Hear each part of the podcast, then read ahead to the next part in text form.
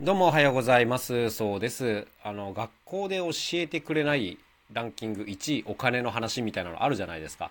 でね、今 YouTube とかちょっと探せば、もういろんな人がお金についての授業をしてくれてたりするんですよね。こういうのって皆さんご存知だろうと思うんですけども、めっちゃ分かりやすい話が多くていいと思うんですよ。だから知ろうと思えば知れる時代だなというふうに感じるんですけども、まあ、とはいえですね、そういうのを見てて面白いなと思いつつ、みんなやっぱりこう話がちょっと概念的じゃないですか。概念的っていうか要するにあの具体的に何なんですかみたいなのをあの知りたいなと僕は思っちゃうんですけども、まあ、例えばねあのじゃあ稼ごうみたいになった時に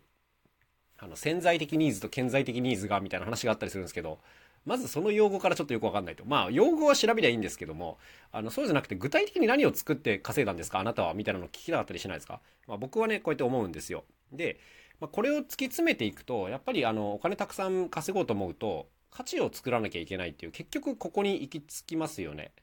そうあのたくさん働こうとかそういうことではなくてあの新しく価値を作れた人が稼げるんだよっていうことかなと思うんですけどその価値って何なんですかっていうふうに思っちゃうんですよ。そうそそれがふわっとしてるなと思うんですよね。その価値が何なのかってそれこそ教えてもらえないですよね。そうそうそうそう高品質なものが価値なんですかみたいな風に思うじゃないですかでもそれだけじゃないですよねそうでなんかそういうのを思う時にねいつもねその具体例をやっぱ出してあげた方が最初の一歩としてはハードルが低いだろうと思うわけでで今日はねすごい古い話なんですけど具体例をいくつか出しながら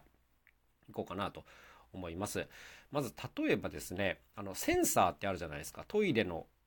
入ったらドアが自動で開くセンサーみたいなとあのトイレのドアっていうかあれトイレの蓋。便座の蓋が自動で開くセンサーみたいなのあるじゃないですか。ああいうセンサーって普通に買えば、まあ、数十円だったりするわけですよ。まあ、普通に買えばっていうか、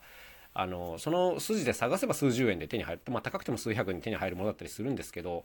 なんか同じような機能をですね、あの、工業用に使ったりすると、そのセンサーって一つ、あの、数万円とか10万円以上に跳ね上がったりするんですよ。これ基本的な機能としては一緒です。あの、近くを通ったら開くみたいな、あのその機能は一緒なんですけども、ここまで値段に差が出ると。これって機能的には一緒ですよね。そうやってることは一緒なんだけど売り場によって大きく値段が変わるということなんですよね。これの価値って何なんですかねこれがあの分かるかどうかがすごいあの大きなポイントだなというふうに思うんですけども個人向けにトイレのドアが開く場合とあトイレの蓋が開く場合と工業用に使われる場合って、まあ、当然工業用の方ってお金を稼ぐために使われる機械なわけでそのためなら高くても買うっていう人が存在するっていうことですよね。そうどっちかというとあの安全性とか確実性が求められますけども、まあ、それでもあの100円だから買おうとはならないはずなんですよ。そうそうそう高くてもこれを使えばもっと稼げるはずだから買おうみたいな風になるわけでそういう相手にはま高く売れるっていうことですよね。これってまさにあの売り場に対する付加価値だと思うんですけどもこういうの知らないとあのじゃあ工業用にもあの100円で売りましょうみたいなことになっちゃって、まあ、全然稼げない仕事になったりするわけです。まあ、だから相手を選ぶっていうのが一つね大事なことだったりしますよね。そうこういうのもあの重要な価値だなと思うんですよ。同じものを作っててもどこで売るか誰に売るかいつ売るかで全くあの受け取り方っていうの変わってくるということがあったりしますよね。これ全部一緒にしてると、まあ、到底稼げないでしょうね。こういうのがあったりしますよね。であとはちょっと古い話ですけどもニコニコ動画っていうのがあってあれが何であんなに人気が出たかうん、これ、まあ、分かってる人ももちろん多いと思うんですけども動画に対してこうコメントがつけられるというサービスだったんですよね。でそれ自体ははっきり言って機能としてはあんまり大したことないじゃないですか。はい、動画にテキストがかぶってどっちかというとむしろ邪魔みたいなのがあったりしますけどあれってやっぱりそのテレビの前でブツブツつぶやいてた人がそれを他の人にも見えるように可視化するっていうのが面白かったっていう、まあ、そういう価値ですよね。そうでさらに他の人のつぶやきとかを見てあのさらにその面白さが増すみたいな相乗効果が価値になってる。でこれってなかなかやっぱ気づかない価値ですよ。どっちかっていうとだって画面が見えなくなって不便にしてるわけだからこれが面白いと感じるっていうのがあの大きな価値になってるってことですよね。感じるっていうかそれを形にしたことか。そうそうそう。普通にやるとそれって邪魔じゃんみたいになっちゃってあの価値とは感じないんですけどもそれができたら面白いよねっていうところが受け入れられて、まあ、大きな大きなサービスになったということですよ。こういうのってもちろんその求められてた価値ではないですしね通常ね。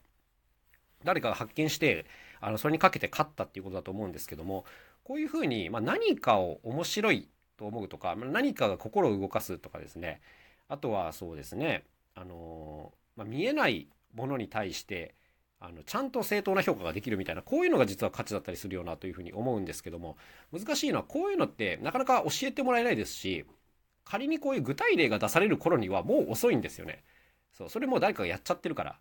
だから新しい価値を作ろうと思ったらもう自分で見つけて磨き上げて試していくしかないっていうことになると思うんですけどもそれがやっぱあの苦手な人が多いですよね。だから仮に面白いものが作れても根付けが全然ダメだったりとかそういうことがあったりするとお仕事にはならなかったりするのでこういう価値について体系的に教えられるっていうのは非常に難しいんですけどもやっぱ常に考えていかなきゃいけないよなと思います。まあシンプルにこういう具体例をいろいろ紐解いていってあこれが価値になったんだとかこれをいくらぐらいで売るんだろうみたいなことを考えていくことって非常に重要ですですよね。こういうのがあのもう次の何て言うんですかね授業になるといいなと思います。お金のことっていうのは勉強できると思うんですよ普通に。だけど価値についてはこう具体例が全部過去のものでもう出されたものになっちゃうんで自分で結局考えないといけないよねっていう話なので一段そのお金のことよりも難しくなると思うんですけども、まあ、非常に大事なとこだよなと思ってるそんなことを感じた一日でございました。というわけで今日も一日頑張っていきましょう。また明日お会いしましょう。さようなら。そうでした。